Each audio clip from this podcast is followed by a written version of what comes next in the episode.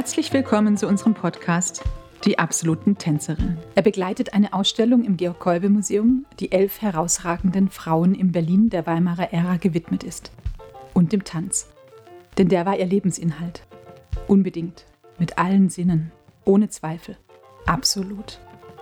Sie haben die alte Welt aus ihren Fugen getanzt und eine neue errichtet. Jede für sich und alle zusammen. Mein Name ist Julia Wallner. Ich bin Direktorin des Georg-Kolbe-Museums und habe die Ausstellung Der absolute Tanz mit der Choreografin und Autorin Brigida Ochheim kuratiert. Der Podcast wurde vom Museumsteam konzipiert und realisiert. Gemeinsam begeben wir uns zurück in eine Zeit, die vom gesellschaftlich-sozialen Umbruch geprägt war, von bitterer Armut und feudalst gelebtem Reichtum, aber auch von der Faszination für den Neuanfang, von einer besonderen Abenteuer- und Entdeckerlust vom Experiment, von ungeahnten Möglichkeitsräumen. Die pulsierende Kulturmetropole Berlin wurde damals von einer regelrechten Tänzerinnenflut ergriffen, einer Bewegung mit enormer kreativer und emanzipatorischer Kraft, die das Großstadtleben aufmischte. Mittendrin also, vorwiegend nachts zu sehen, unsere Protagonistinnen. Charlotte Barra, Tatjana Babakow, Anita Berber, Claire Bauroff, Hertha Feist, Valeska Gerd, Jomi Hali, Buda Schottmöller, Veras Coronel, Sally de Reit und Berthe Trümpi. Yomi Hali, politische Pantomimin. Sie war Vagabundin und Varieté-Tänzerin, Kriegschronistin und Choreografin, Aktivistin und Pazifistin. Schon als Kind stand sie dem Patriotismus, der zu Beginn des Ersten Weltkriegs große Teile der Gesellschaft ergriff, extrem kritisch gegenüber. Doch wie wurde das Mädchen, das man aufgrund seiner aufmüpfigen Art einst der kleinstädtischen Schule verwies, zunächst zur wanderlustigen Weltbürgerin und wenig später zur politischen Pantomimin Berlins? Wie schaffte sie es, als Schriftstellerin und als Tänzerin, ihr Publikum zu bewegen, ohne je durch Agitation zu polarisieren, scharfe Gesellschaftskritik zu üben und dabei stets große Menschenfreundin zu bleiben? Diesen Fragen geht die letzte Folge unseres Podcasts die absoluten Tänzerinnen nach. Bühne frei für Yomi Hali.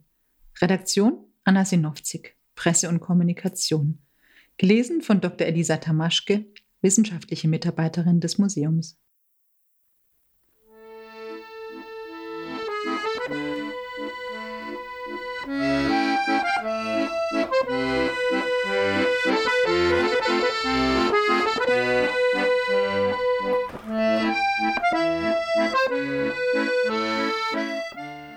Die Pose der Porträtierten erinnert an den Krieger, den man aus dem Yogakurs kennt.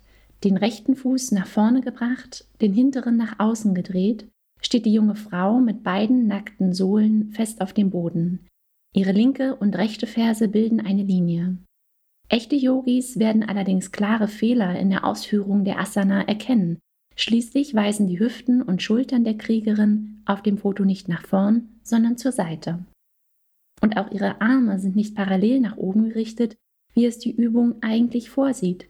Während eine Hand zum Himmel gestreckt ist, als wollte sie nach den Sternen greifen, ballt sich die andere entschlossen zum Symbol des Widerstands.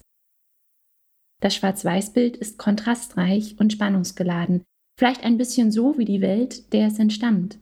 Einem Berlin nämlich, in das nachhaltige Kautschukmatten noch längst keinen Einzug gehalten hatten einem Berlin ohne lichte Sportstudios im Industrial Look, in denen reihenweise Büromenschen in Kriegerposen gegen die chronischen Verspannungen falscher Schreibtischhaltungen ankämpfen. Das Foto wurde Mitte der 1920er Jahre von Sasha Stone aufgenommen. Die Frau in Kämpferpose ist Yomi Hali. Wir sehen sie in ihrer Choreografie der Arbeiter, also keinesfalls im Kampf gegen die eigenen Nackenprobleme oder im Begriff, irgendeine innere Mitte zu finden. Die Tänzerin verkörpert hier einen notleidenden Arbeiter, der sich in einem kraftvollen Kämpfer verwandelt. Die Botschaft Niemand ist dazu verdammt, Knecht des eigenen Schicksals zu sein. Der Lebenskampf lohnt sich, solange man an sich selbst glaubt und sich anderen, Schwächeren, gegenüber solidarisch verhält. Wenn die gleichnamige Asana dem Körper auch ein Höchstmaß an Stärke und Stabilität abverlangt, hat der Krieger im Yoga vor allem eine mentale Bedeutung. Und auch Mihalis Kunst lebt stets von der verblüffenden inneren Stärke, die beim bloßen Anblick der Fotografie spürbar ist. In ihrem Kampf für Gerechtigkeit bediente sich Mihaly im Laufe ihres Lebens unterschiedlicher künstlerischer Mittel, zunächst in erster Linie dem Wort. Weil ihr letzteres nach eigener Aussage jedoch manchmal zu hart und der Bleistift zu spitz war, begann sie bald nach Alternativen zu suchen und fand sie in ihrer ganz eigenen Form des Ausdruckstanzes. So fasste es der Klappentext des Kriegstagebuchs zusammen, das die damals gerade Zwölfjährige zu Beginn des Ersten Weltkriegs anlegte und daraufhin konsequent vier lange Kriegsjahre führte. Wer Yumi Hali als Künstlerin verstehen möchte, muss in ihre Kindheit zurückblicken und beginnt am besten in einer Zeit noch vor dem 2. August 1914, an dem die eigenen Aufzeichnungen des jungen Mädchens beginnen. Geboren wurde Mihaly 1902 als Elfriede Alice Kur in Schneidemühl, einer geschäftigen Kleinstadt, die heute Pilar heißt und zu Polen gehört. In der damaligen preußischen Provinz Posen gelegen, fungierte der Ort zu Beginn des 20. Jahrhunderts als Drehkreuz zwischen Deutschland und seinem östlichen Nachbarland. Die kleine Elfriede, die sich lieber Pite nennen ließ, wuchs dort gemeinsam mit ihrem Bruder Willi bei ihrer Großmutter auf. Die Mutter der beiden war Sängerin, leitete die Meisterschule für Bühne und Konzert in Berlin und kam nur an den Wochenenden vorbei.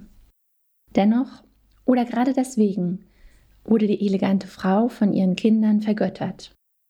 Den Vater, der in Danzig als Architekt arbeitete, hatten die beiden nie wirklich kennengelernt. Doch auch ihr Großvater war in der Baubranche tätig. Neben dem Architektenberuf war er Maurermeister und Stadtrat von Schneidemühlen. Da er zu den Honoratioren der Kleinstadt zählte, litt die Familie trotz ihres unkonventionellen Lebensmodells keineswegs unter schlechtem Ansehen. Als der Großvater starb, seine Enkelin war gerade zehn, hatte er zudem ausreichend Geld hinterlassen, sodass beide Kinder auf eine gute Schule geschickt werden konnten. Dass Pete dort immer wieder aus der Reihe tanzte, lag vor allem an ihrem ausgeprägten Gerechtigkeitssinn, der heute gern auf ein prägendes Ereignis in ihrer Kindheit zurückgeführt wird. Auf dem Grundstück der Familie befand sich der Geschirrplatz des Großvaters, der zur Lagerung seines Werkzeugs bestimmt war. Manch Durchreisenden diente er jedoch als Schlafstätte. Besonders die Sinti- und Roma-Familien ohne festen Wohnsitz mussten in der Grenzstadt häufig wochenlang auf die Überprüfung ihrer Papiere warten. Der Hausherr duldete, dass die Fremden auf dem Gelände kampierten. Seine Enkelin gern auf dem Geschirrplatz spielte, gab deren Wartezeit reichlich Gelegenheit, um Freundschaft zu schließen. Als einige ihrer Gelegenheitsgäste eines Tages von einem betrunkenen Einheimischen attackiert wurden, musste sie mit ansehen, wie die alarmierte Polizei nicht etwa den Missetäter, sondern die von ihm Angegriffenen einsperrte, wenngleich diese sich doch lediglich zur Wehr gesetzt hatten. Als Zeugin des Vorfalls schrieb die Zehnjährige einen erbosten Beschwerdebrief an den Bürgermeister.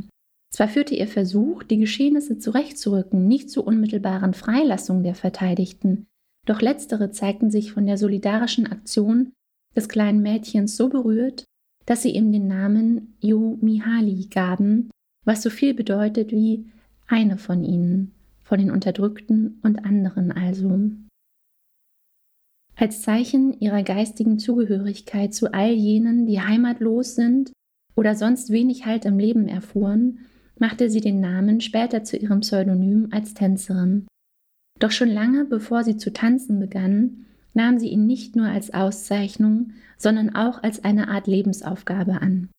Zu Beginn des Ersten Weltkrieges sah Mihaly sich zweimal gezwungen, Schulkameraden, die Mitschülerinnen als Judensau diffamiert hatten, zu verprügeln. Von diesen und ähnlichen Vorfällen berichtet sie in dem Kriegstagebuch, das sie auf Anraten ihrer Mutter angelegt hatte. Nahezu jeden Tag notierte sie hier ihre Gedanken zu all den verheerenden historischen Geschehnissen, nebst all jenen Kleinigkeiten, die man als Kind eben erlebt. Die wichtigste Grundlage ihrer späteren künstlerischen Arbeit ist in diesen frühen Zeilen bereits klar erkennbar.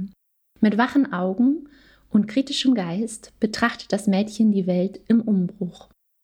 Dabei changiert seine Stimme zwischen der eines aufgeweckten Kindes, der einer trotzigen Teenagerin und bald auch der einer jungen Erwachsenen, die schon viel Elend erlebt hat. Dennoch klingt sie nie verbittert, vielmehr leidenschaftlich anteilnehmend und sich ihre eigene unvoreingenommene Meinung bildend über die Entwicklungen ihres näheren Umfelds im anhaltenden Ausnahmezustand.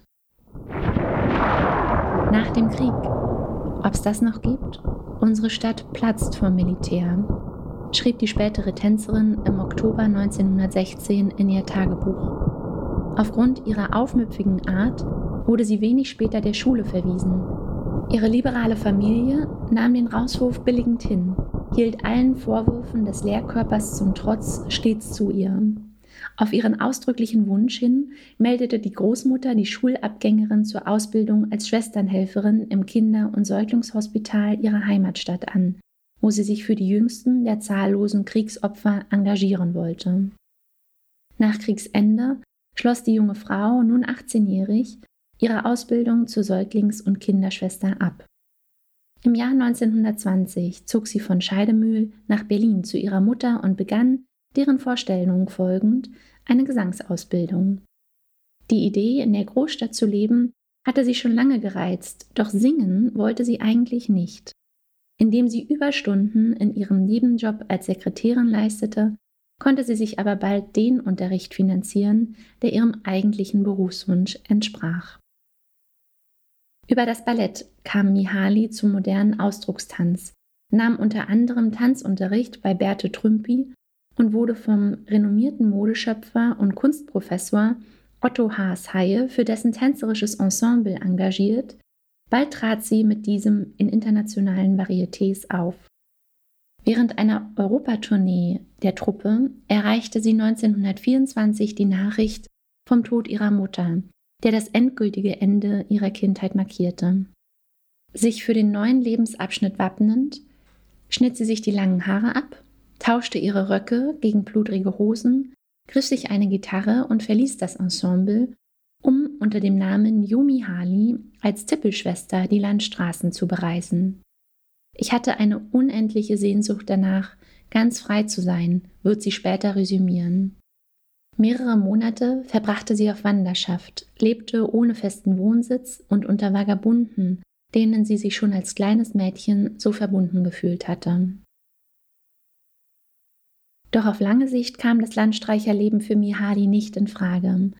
Sie wollte etwas bewegen, verstand sich als Mittlerin zwischen den Heimatlosen und einem Bürgertum, das allzu häufig auf diese herabsah. Zur Vermittlung zwischen diesen beiden Welten wollte sie die Bewegungskunst nutzen, im Tanz Themen aufgreifen, die sie seit ihrer Kindheit umtrieben. Die Kriegsnöte von Vertriebenen ebenso wie die vielen Ungerechtigkeiten unter den Völkern und Klassen.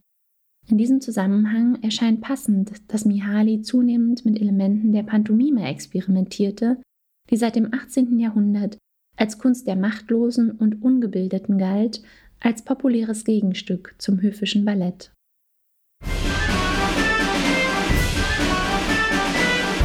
Die Idee der Pantomime als Tanz geht zurück bis in die Antike. Für die Römer war der Pantomimus ein virtuoser Solotänzer. Später brachte man in ganz Europa vor allem musikbetonte Stücke mit dem Begriff in Verbindung, die durch mehrfache Kostümwechsel charakterisiert waren. Stumm wurde die Pantomime erst, als das französische Hoftheater Konkurrenz durch diese getanzte Form der Commedia dell'arte fürchtete und ein Textverbot erließ um sein Privileg auf das gesprochene Wort durchzusetzen. Erst in der Neuzeit verband sich die Pantomime zunehmend mit Elementen der Zirkusartistik, wobei sich ihr Schwerpunkt auf die Darstellung allegorischer Motive verlagerte.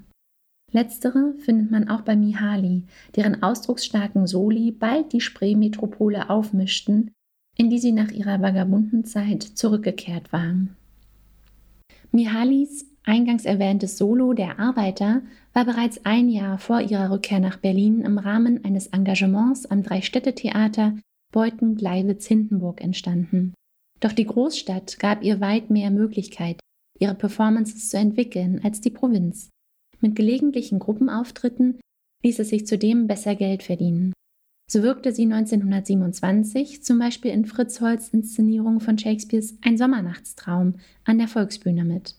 Trotz ihrer recht kleinen Rolle als Anführerin der Elfen begeisterte sie die Kritiker mit ihrer enormen Bühnenpräsenz.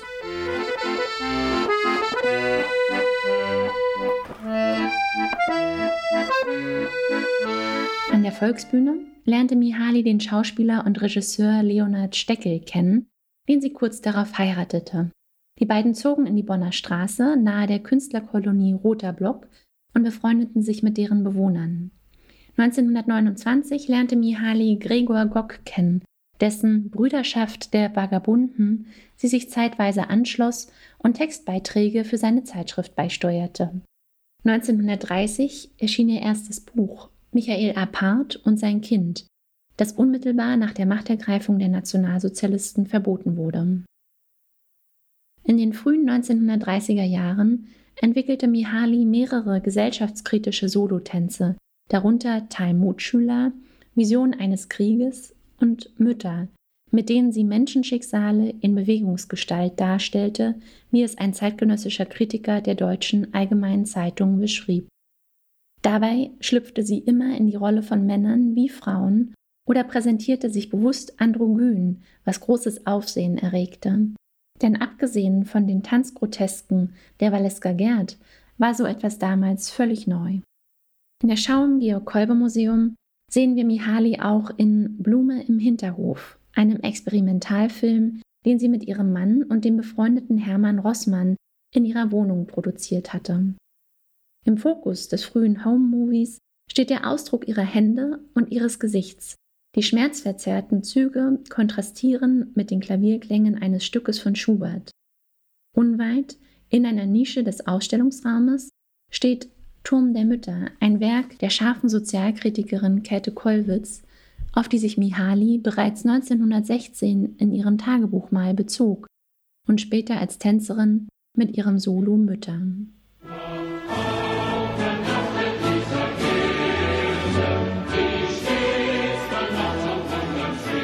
Mit Judith erschlägt den Holofernes schuf Mihaly 1932 eine Choreografie, die nahelegt, dass es sich bei dem Erdolchten um Hitler handeln solle.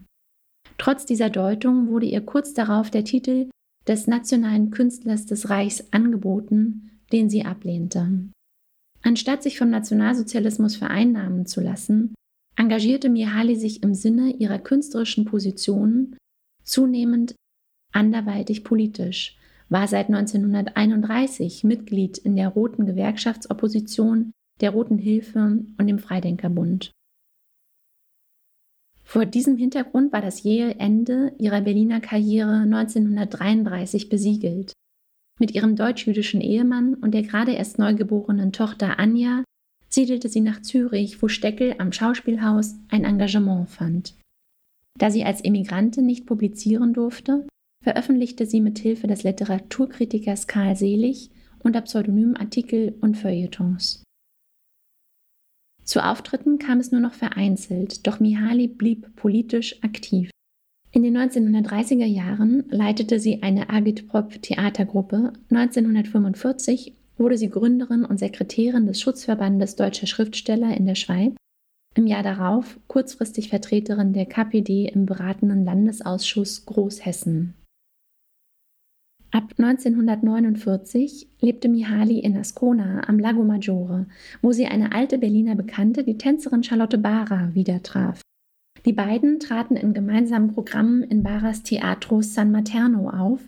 Mihaly arbeitete weiterhin als Schriftstellerin und blieb ihrer neuen Heimat treu. Im Herzen war sie jedoch stets Vagabundin geblieben, zu freiheitsliebend, um ihr Herz an einen festen Ort zu binden, zu rast und haltlos, um sich auf irgendeinem Erfolg auszuruhen.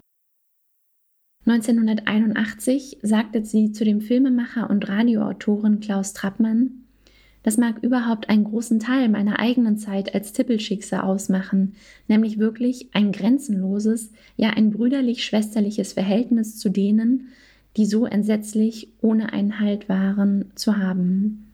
Ich fühlte mich zu ihnen hingezogen und das, ich schwöre dir, es ist heute noch genau dasselbe.